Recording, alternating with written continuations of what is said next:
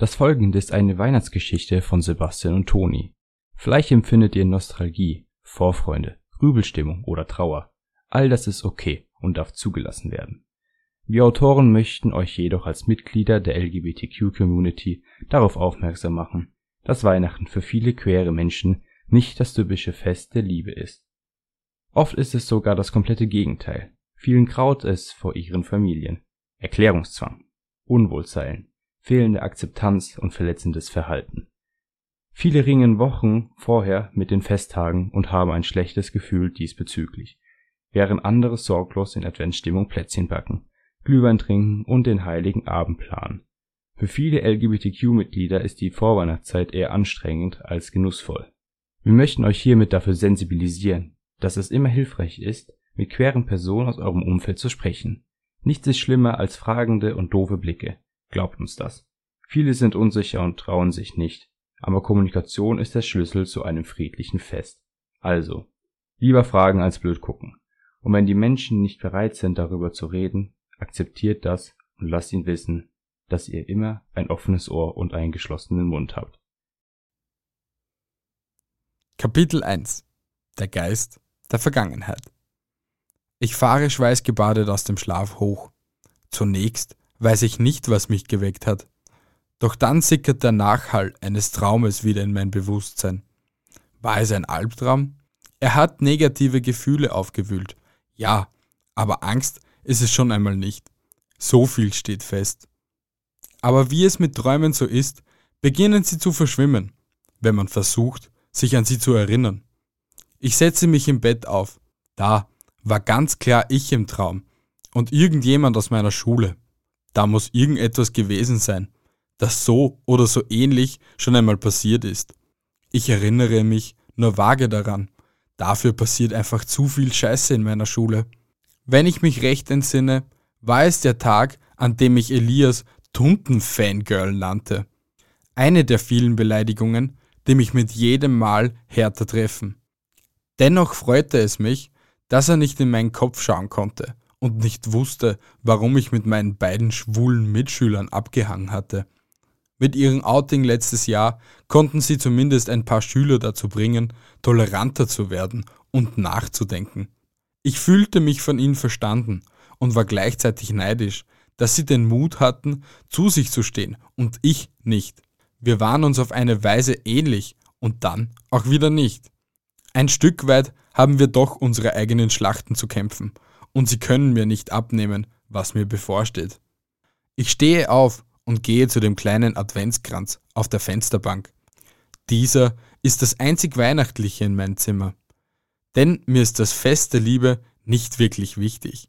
Aber der Kranz muss sein, sagt meine Mutter. Und da lässt sie nicht mit sich reden. Mit einem Streichholz zünde ich die erste rote Kerze an. Streichhölzer sind einfach stilechter als Feuerzeuge finde ich. Ich schaue ein Weilchen in die wabernde Flamme. Dann durchzuckt es mich wie ein Blitz. Ein Geist. Also jetzt nicht die Art von Geist, wie man sie an Halloween sieht, wenn sich jemand ein Bettlaken über den Kopf geworfen hat. Der Geist im Traum ist mehr ein Gefühl als eine wirkliche geisterhafte Erscheinung. Plötzlich bin ich wieder mitten im Traum. Als Elias die Szene verlässt, gehe ich irgendwie auf mich selber zu als sei ich eine Kamera oder ein unbeteiligter Betrachter und spreche mit mir selbst. Auch wenn ich mich beim besten Willen nicht mehr genau in die Worte erinnern kann, bin das im Traum ohne Zweifel ich und trotzdem auch wieder nicht ich. Mein nächtliches alter Ego sieht aus wie ich, aber irgendwie trauriger. Ich weiß, dass es einen Weg aus dieser Tristheit gibt. Eigentlich sind es nur drei Worte, aber genau diese fallen mir so unglaublich schwer. Aber sie können auch alles verändern. Ich hatte diese Worte schon einmal ausgesprochen, allerdings aus Versehen. Zum Glück nur von meinem besten Freund, sonst wäre alles eine riesige Katastrophe geworden. Außerdem war ich betrunken, sonst hätte ich es mich niemals getraut, das auszusprechen, was ich mich selbst nicht einmal richtig eingestehen wollte aber die Reaktion meines besten Freundes war der Funken, den ich gebraucht hatte, um zu sagen, jetzt oder nie. Eigentlich muss ich total bescheuert sein, weil ich immer noch wahnsinnige Angst habe. Aber manchmal weiß man, dass man etwas tun muss, auch wenn alles in einen sich dagegen wehrt und man lieber weglaufen würde. Aber nur so kann es besser werden. Kapitel 2 Der Geist der Zukunft Ich schalte das Licht aus und werfe einen letzten Blick auf das Handy. Ja, ich weiß, das sollte man nicht machen, aber ich bin damit ja in guter Gesellschaft. Heute dauert es ausnahmsweise nicht lange, bis ich einschlafe. Naja, der Tag war auch anstrengend, die letzten Geschenke besorgen. Ich glaube, mehr muss ich dazu auch nicht sagen. Kaum bin ich im Land der Träume, folge ich einem jungen Mann, der oben ohne mit anderen Beachvolleyball spielt. Er sieht wirklich toll aus. Nein, ich habe keinen Crush, aber er verkörpert sehr viel, worum ich ihn beneide. Nur sieht seine Brust irgendwie anders aus als die seiner Mitspieler. Aber die Sonne blendet mich und er ist einige Meter von mir entfernt, deshalb kann ich es nicht richtig erkennen.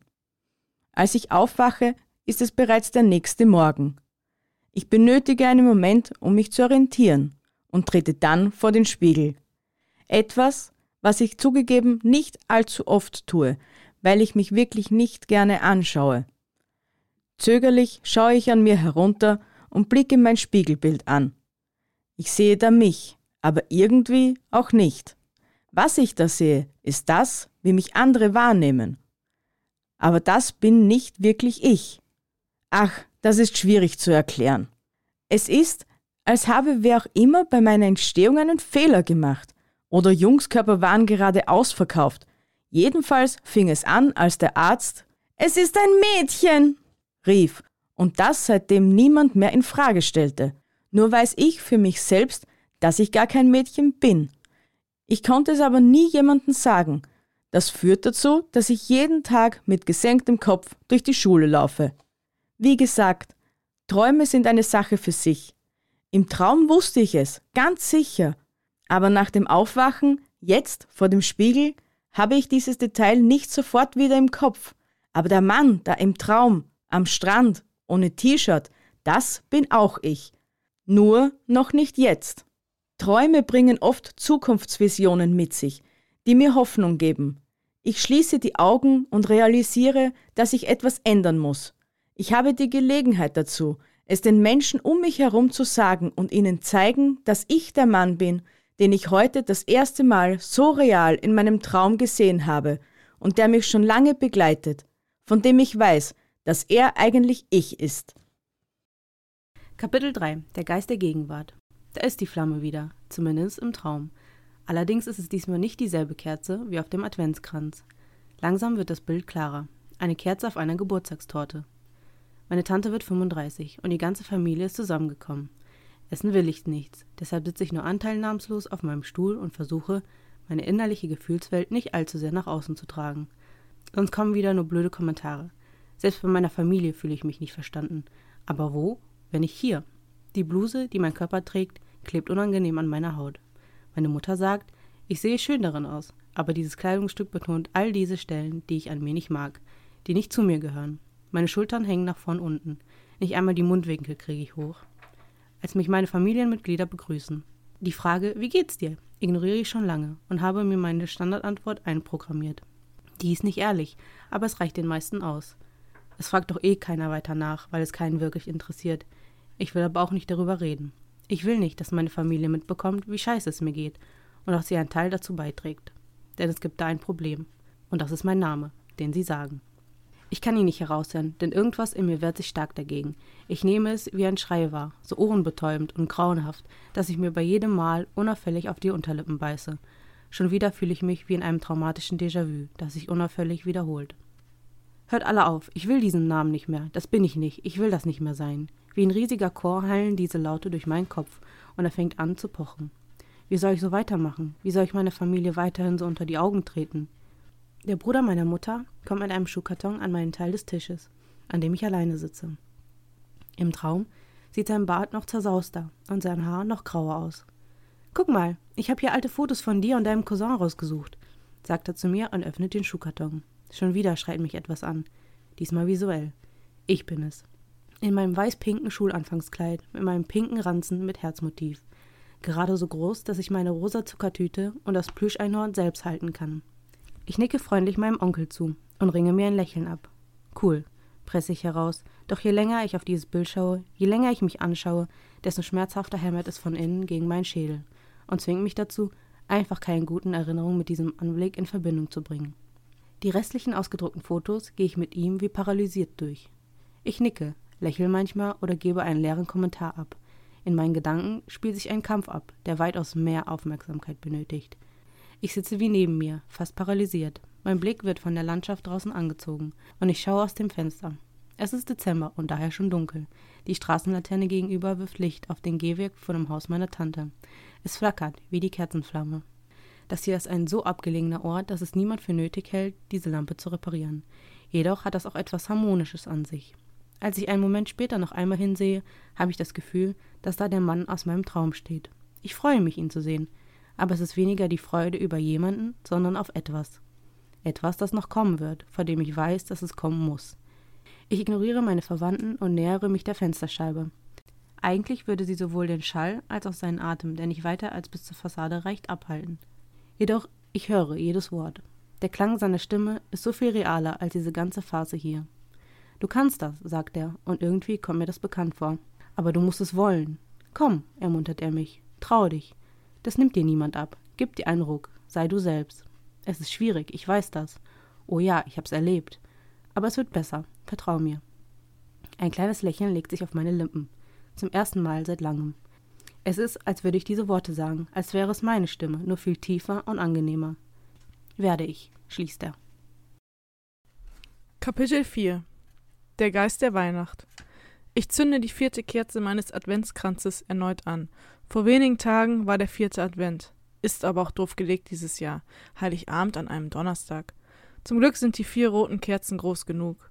Noch einige Sekunden verliert sich mein Blick in den Flammen und verschwimmt. Ich lächle, bis mich mein Handy wieder herausreißt. Erinnerung, Weihnachtsessen. Meine Familie feiert den 24.12. mit Weihnachtsgans und Bescherung ziemlich traditionell. Wir sind alle schick gekleidet und als ich die Tür zum Wohnzimmer meiner Eltern betrete, setze ich wieder dieses unechte Lächeln auf. Es ist alles wie immer.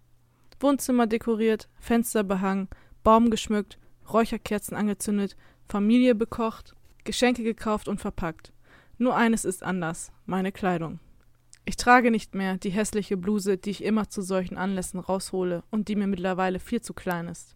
Vor drei Tagen bin ich alleine mit der Bahn in die Stadt gefahren und habe mich in das wilde Getümmel der Modeindustrie gestürzt. Da habe ich mir ein neues Oberteil gekauft, das meine Schultern breiter aussehen lässt, meine weiblichen Rundungen kaschiert und viel besser passt. In die Männerabteilung habe ich mich noch nicht getraut, aus Angst vor der Reaktion meiner Mutter. Aber bis jetzt bin ich überaus zufrieden mit meiner neuen Errungenschaft und trage diese Empfindung auch nach außen. Was hast du denn da an? Was ist mit der schönen Bluse, die ich dir mal gekauft habe? Fragte meine Mutter enttäuscht und fügte an den Rest der Familie gewandt hinzu. Das ist bestimmt das Alter. Nur für einen Moment zuckte mein Mundwinkel nach unten. Dann habe ich wieder das Lächeln auf den Lippen, das ich immer habe, wenn ich auf Familienfeiern bin. Ich antwortete nicht auf ihre Frage. Kommentarlos setze ich mich unter unserem Weihnachtsbaum und warte darauf, dass mir meine Geschenke zugeteilt werden. Frohe Weihnachten, Prinzessin, sagt meine Mutter mit sanfter Stimme und überreicht mir eine kleine Tüte mit Schneeflockenmotiv. Danke, sage ich leise, zwinge mir erneut ein Lächeln auf die Lippen und werfe einen Blick in die Tüte. Ein Schokoladenweihnachtsmann und eine Tasse. Ich mag keine Schokolade, und Tassen habe ich genug. Du hattest dir ja nichts gewünscht, erwiderte meine Mutter, als wolle sie sich rechtfertigen. Ich hole tief Luft. Meine Zeit ist jetzt gekommen.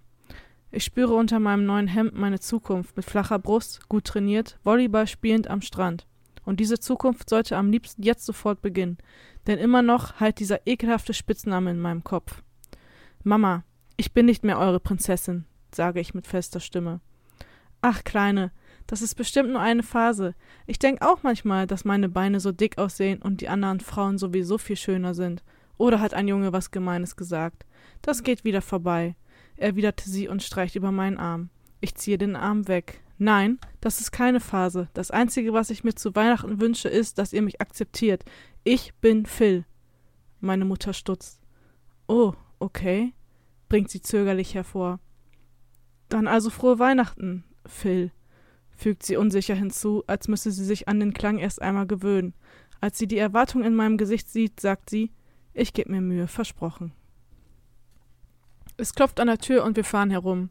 Mein kleiner Bruder hatte schon wie gebannt gewartet, da meine Mutter den ganzen Monat über mindestens täglich Bald kommt der Weihnachtsmann gesagt hatte. Und tatsächlich steht da mein Vater mit weißem Rauschebart und dem obligatorischen Kostüm in der Tür und sagt mit rauer Stimme sein Ho, ho, ho auf. Mit fünf Jahren versteht mein Bruder natürlich noch nicht, dass sich sein eigener Vater nur verkleidet hat und strahlt. Letztes Jahr hatte er noch Angst vor dem unechten Weihnachtsmann. Als der Kleine seine liebevoll in blaues Papier eingepackten Geschenke aus dem groben Leinsack überreicht bekommt, versinke ich wieder in Gedanken. Diesmal sind es Gedanken an meine Kindheit. Natürlich habe ich mich immer riesig darüber gefreut, wenn ich ein Gedicht ansagen durfte und meine Geschenke bekommen habe. Nur hatte ich damals immer schon Bauchschmerzen, wenn mir Aussagen wie Warst du auch ein braves Mädchen, kleine Prinzessin? Oder Ich hab gehört, du hast dich mit einem Jungen in deiner Klasse geprügelt. Als Mädchen musst du doch artig sein, entgegengebracht wurden. Ich weiß, dass das nicht böse gemeint war, aber es tut heute noch weh. Schon allein deshalb weiß ich, dass meiner Familie noch ein weiter Weg bevorsteht, der nicht bei meinem neuen Namen aufhört. Dennoch bin ich stolz, mich überwunden zu haben und schaue zu, wie mein Bruder stolz seine Geschenke auspackt. Vielleicht kann ich Familienfeste ja auch irgendwann genießen. Ein mildes Lächeln rutscht auf meine Lippen. Meine Mutter streicht über meinen Arm und ich genieße mein erstes Weihnachten als ich selbst. Herzlichen Dank an Sebastian und Toni für diese einzigartige Geschichte zum Nachdenken. Alle Infos zu den zwei Autoren findet ihr in der Episodenbeschreibung. Genauso herzlichen Dank an Tobi, der die Geschichte wie ein Profi am Anfang eingesprochen hat, und an Jana und Ani vom Einfach nur dumm Podcast, die die letzten zwei Kapitel aufgenommen haben. Natürlich findet ihr auch zu ihnen alle Infos in der Beschreibung. Wir wünschen euch allen frohe Weihnachten. Und ein besinnliches Fest. Haltet die Ohren steif. Und andere Dinge auch. Tschüssi. Baba. Hi, Hey, hier ist Jana und Anni. und wir sind vom Podcast Einfach nur dumm. Ein großes Dankeschön geht raus an Bi und Mi von dem Podcast Meinungsgeflüster Wir freuen uns sehr, dass wir ein Teil dieser kleinen Weihnachtsgeschichte sein durften. und dass wir uns heute ausnahmsweise mal benehmen mussten. Mhm. Und äh, wenn ihr mehr von uns hören möchtet, würden wir uns sehr freuen, wenn ihr mal bei uns vorbeischaut. Danke. Dankeschön und frohe Weihnachten. Frohe Weihnachten.